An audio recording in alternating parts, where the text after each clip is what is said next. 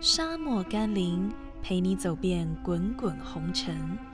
让我们一同打开心房，分享心情，活出精彩，遇见幸福。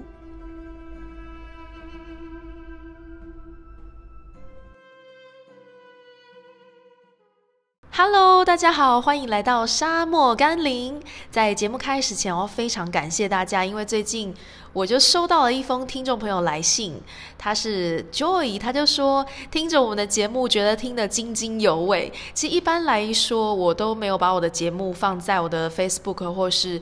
Instagram 做宣传，因为其实身旁自己熟悉的朋友也都很清楚我们的生活到底在干嘛，做些什么。那我比较期待的就是，因为透过这个 Podcast 认识一些本来不属于我生活圈领域的朋友们，透过不管你是。呃，在 Apple Pocket 上搜寻航空、空服，或者是中东沙漠等等关键字，找到我们这个沙漠甘霖的新朋友们，我真的很开心认识你们，因为不同领域的朋友这样子交流，激荡出不同的火花，然后让我感觉到说，哇，是有别于我的一般熟悉的亲朋好友，你们。是我平时在生活中不认识的陌生朋友们的这种温暖的鼓励，以及你们来信，真的我觉得是给我做节目一个很大的加持和温暖力量。然后那个 CFI Joy 他就说很喜欢我的内容，也喜欢我的声音，听得津津有味。我觉得真的是一个很大的鼓励，我会继续的努力做下去。然后本身这个 CFI Joy 它也有一个它的专属 podcast，叫做 CFI Joy 陪你一起飞。他是以前是卡达航空的前空服员，可是他非常跳痛转职去当飞行航空飞行教练。那他目前是在。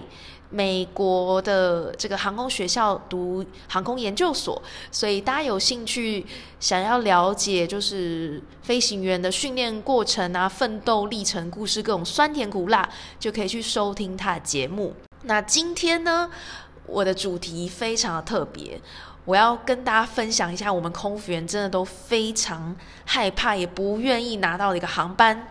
就是美国班，所以今天的主题令人闻之丧胆的美国班。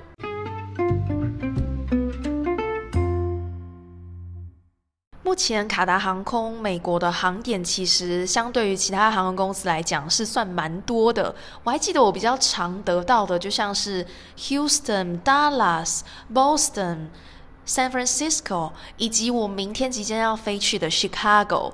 然后那种比较热门的 Miami 啊、New York，偏偏我都还没有拿过。其实我还蛮期待去到那些地方的，就看看以后有没有机会喽。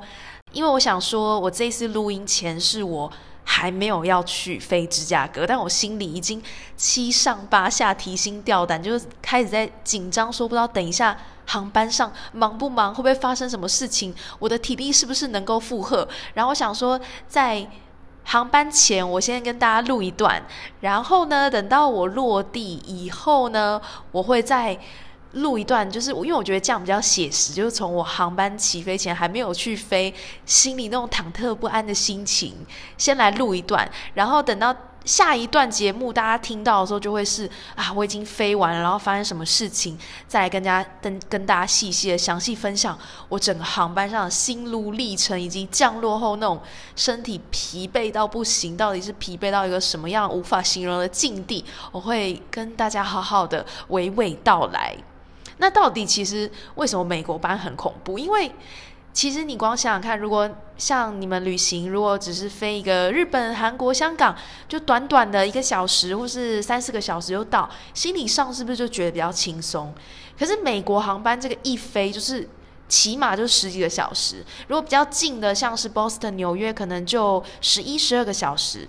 那如果是 San Francisco，哇，这一飞要飞到十六、十七个小时。像我明明天要飞的芝加哥是飞。十四个小时多，你想想看，飞时长，所以对体力来讲上就真的是一个很大的考验。你要经得住这么久的飞行，虽然说在航班上面空服员可以休息大概三个多小时，但是你没有休息的那三个多小时以外的时间，你都要工作，因为这长的时间内公餐的客人要吃的餐食也是非常的多餐，就像以我明天的这个芝加哥航班来讲的话，客人要先吃午餐，午餐吃完了又有一个 movie snack 电影点心，电影点心吃完了有 sandwich，sandwich 吃完了有一顿是那种 on request 的 snacks，然后呢吃完了这个 snack，还有最后要下降前两个小时会给客人吃一顿晚餐，所以这样林林总总。这个光餐食的部分呢，就分成了五次要吃，非时常对我们体力就是一个考验。然后加上要供应给客人的餐食是非常多顿，所以忙起厨房来啊，收厨房啊，出车子啊，去 serve 啊，清理，就是非常的忙碌。那除了忙碌、非时常、供餐多，还有一点就是美国班的乘客的 profile 其实。等同于印度班的 profile，大家知道，就是印度乘客都是比较 demanding，然后特别餐也会比较多，所以处理起来真的是比较麻烦一点。所以这个 customer profile 是个不好搞的 profile。然后还有就是。厕所不知道怎么回事，美国班的乘客厕所总是会把厕所用到非常的脏。然后你想想看，我们公司给我们的规定是每六到八分钟要清一次厕所，那你整个航段下来，你就是一直在。清厕所、扫厨，就是不是扫厨房，就是你给客人吃饭完、送餐完，你就要清厨房，你就一直送餐、清厨房、扫厕所，回应客人的 call bell，你真的是可以说是马不停蹄，从来没有一刻不就一刻不得闲的概念。所以通常这样的航班做完，我们真的是手在发抖、脚在发抖，就觉得整个人是一个疲惫到一个不行。我同整下来是觉得有这些累人的面相啦，所以我非常的紧张。哦，大家祝我好运吧！因为上一集才跟他跟大家提到说，航班上我遇到一些事情嘛，被处罚，所以现在每一趟航班出发前，真的都有点战战兢兢，觉得说，拜托拜托，不要再犯什么错误，会不会同事好搞吗？主管好搞吗？会不会是一趟很 smooth 的航班呢？Anyway。我这个紧张的心情就就先在这个 podcast 传达给大家，那就希望大家祝福我顺利。下一段节目回来就会是我已经 landing 到 Chicago 喽。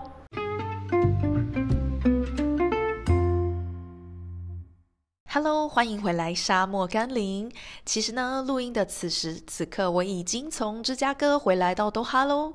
因为没有带麦克风到芝加哥，所以就等到我回来卡达，我再来跟大家录音一并分享芝加哥航段啊去回都发生了一些什么事情。其实这一趟航程我觉得算是相当的顺利。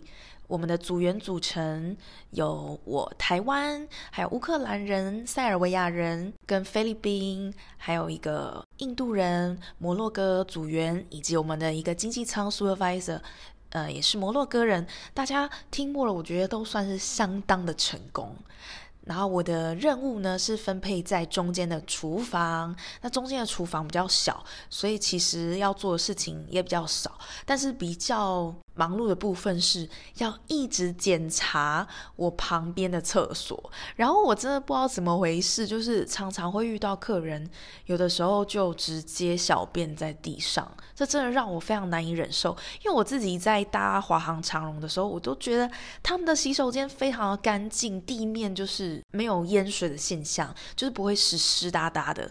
可是我自己的经历，每次。只要是美国航段，那厕所就淹水，然后我就要不断不断的去清理，把厚纸厚的纸张丢到地上，然后吸好水丢到马桶冲掉。每次去检查就一直反复反复，所以有时候真的觉得自己快要爆炸了。虽然这份工作有它的优势，但是想到你要一直这样清厕所，然后是非常脏，把屎把尿，你就会觉得说。心里非常向往空腹梦的妹妹们，真的要有心理准备，因为你要清很多很多次厕所，整个趟航程下来就是要当一个清洁员工，就是一直不断的要去清理它，因为你不去清理它，万一有乘客客诉啊什么的，对我们不太好，所以就要 make sure 它是很干净的。但是我也不知道，就是真的乘客就是会把洗手台旁边弄湿，地板又弄湿，我真的就要一直清。然后同时我也不喜欢厕所臭臭的，所以只要有人上大号，我就会喷芳香剂。我希望我负责厕所可以维持一直一直很干净。那除了厕所问题之外，其实。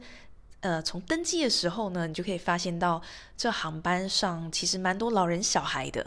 那有些乘客他们携带非常非常多的行李，这时候组员们就要发挥你热心助人的精神，非常热情的帮忙他们把行李抬上去。所以有时候要运用一下自己健身的技巧来把他们扛上去。当然太重扛不了就没话说，但是如果还可以的话，如果乘客。是行动不便，或是孕妇，或是老人家的话，多半我们多半伸出援手帮他们放放置他们的行李。然后有些小孩子其实，嗯，在哭的时候，爸妈也不太管他。就航班上有的时候很吵，爸妈就是任由他们哭。然后其实这样子小孩哭闹吵到其他乘客也是一个困扰。但是这个航班的特色就是小孩多，有时候我们也是都习惯了。有时候要身兼起保姆，他们在机舱上面乱跑的时候，我们稍微要就是吓他们，要说：“哎，不可以哦，危险哦。”然后是又哄又骗的把他们骗回他们的座位上。另外，不知道大家对于听到 “excuse me” 的想法是什么？身在服务业的我们啊，经常听到客人说 “excuse me”，“excuse me”，那就代表他们有。需求需要你注意，他可能是要一杯水，要吃东西，要饮料等等的。那我就在航班上经常，特别是美国航班，经常会遇到乘客以 “excuse me” 之名行无礼之实。为什么呢？因为其实我们华人文化都教大家说要彬彬有礼，不要插嘴。可是他们就是。不在乎你在跟其他人讲话，他就直接 excuse me，excuse me，而且会一直重复，直到你去注意他为止。然后我常常就觉得分身乏术很困扰。我正在跟乘客 A 讲话，然后其实有时候同事啦，如果是外国同事也会这么做，也会 excuse me，excuse me，就不顾你现在在做什么，就一直 excuse me，想要打断你。然后我就觉得说这样子虽然。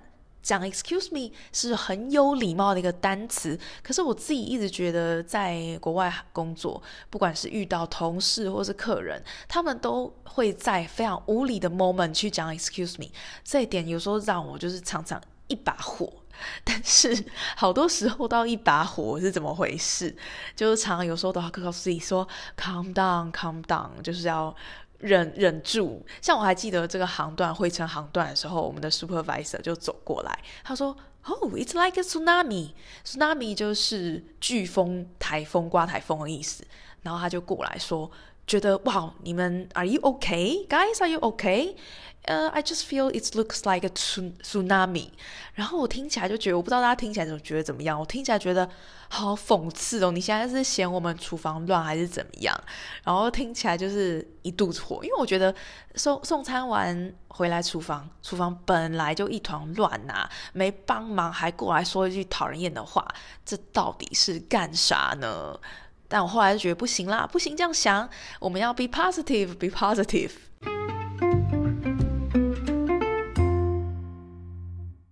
那接下来跟大家分享，我们飞到芝加哥后都在做些什么呢？其实呢，这取决于呢，你在飞机上是第一段组员的休息，还是你是第二段去休息的组员。因为通常在飞机上，我们送完第一顿餐食之后，会有第一批组员去睡觉。等到第一批组员醒来之后呢，就换第二批组员去睡觉。因为其实在美国航程十四到十六个小时之间，你都不睡觉，真的是非常疲累。所以公司就会安排我们在飞机上休息四个小时左右。那因为我非常幸运是第二段休息的组员，所以我到了芝加哥就没有累瘫。因为如果是第一段休息的话，那他醒着时间就很长，通常到房间我就会累瘫。然后如果我是第二段休息的话，哇，我到了我就可以立马出门血拼血拼我要的 outlet 之类的，那或者是去吃美食。其实说美食，我觉得是还好。我每次到美国，我觉得我都有一个最大的困扰，食物就不是那么的喜欢。虽然说美国的披萨还有汉堡真的是很好吃，可是我觉得我就是会想吃一些汤汤水水的面啊汤啊。但是到美国，你那些亚洲食物多半是偏不好吃，去要要去吃他们的这些披萨还有汉堡会比较美味。所以我平之前真的是不是太喜欢飞美国。但是如果有 shopping 到自己的喜欢的东西，就可以让自己充饱饱的电，然后在回程航段的时候充满电力的，呃，服务机上的乘客再飞回来多哈。所以就像我这一次，我觉得充分的享受这个 layover，然后就充饱饱电回来，回来之后还觉得，呃，还可以跟朋友去吃个饭呐，然后没有马上累倒睡觉，然后甚至这一次。很准时的就跟大家分享我的这个芝加哥的飞行，还有经历来录 podcast。如果大家有兴趣了解更多航班上发生的事情，或是一些台面上不好说，你想要跟我私下讨论的，都欢迎你来信到 love love robo spark at gmail dot com 信箱跟我讨论。那日后我也会分享更多航班上相关有趣的事情。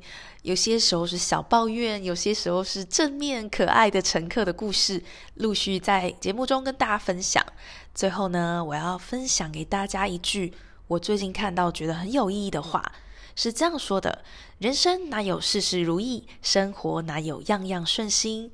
所以不和别人计较，因为不值得；不和自己计较，因为伤不起；更别和往事计较，因为没意义。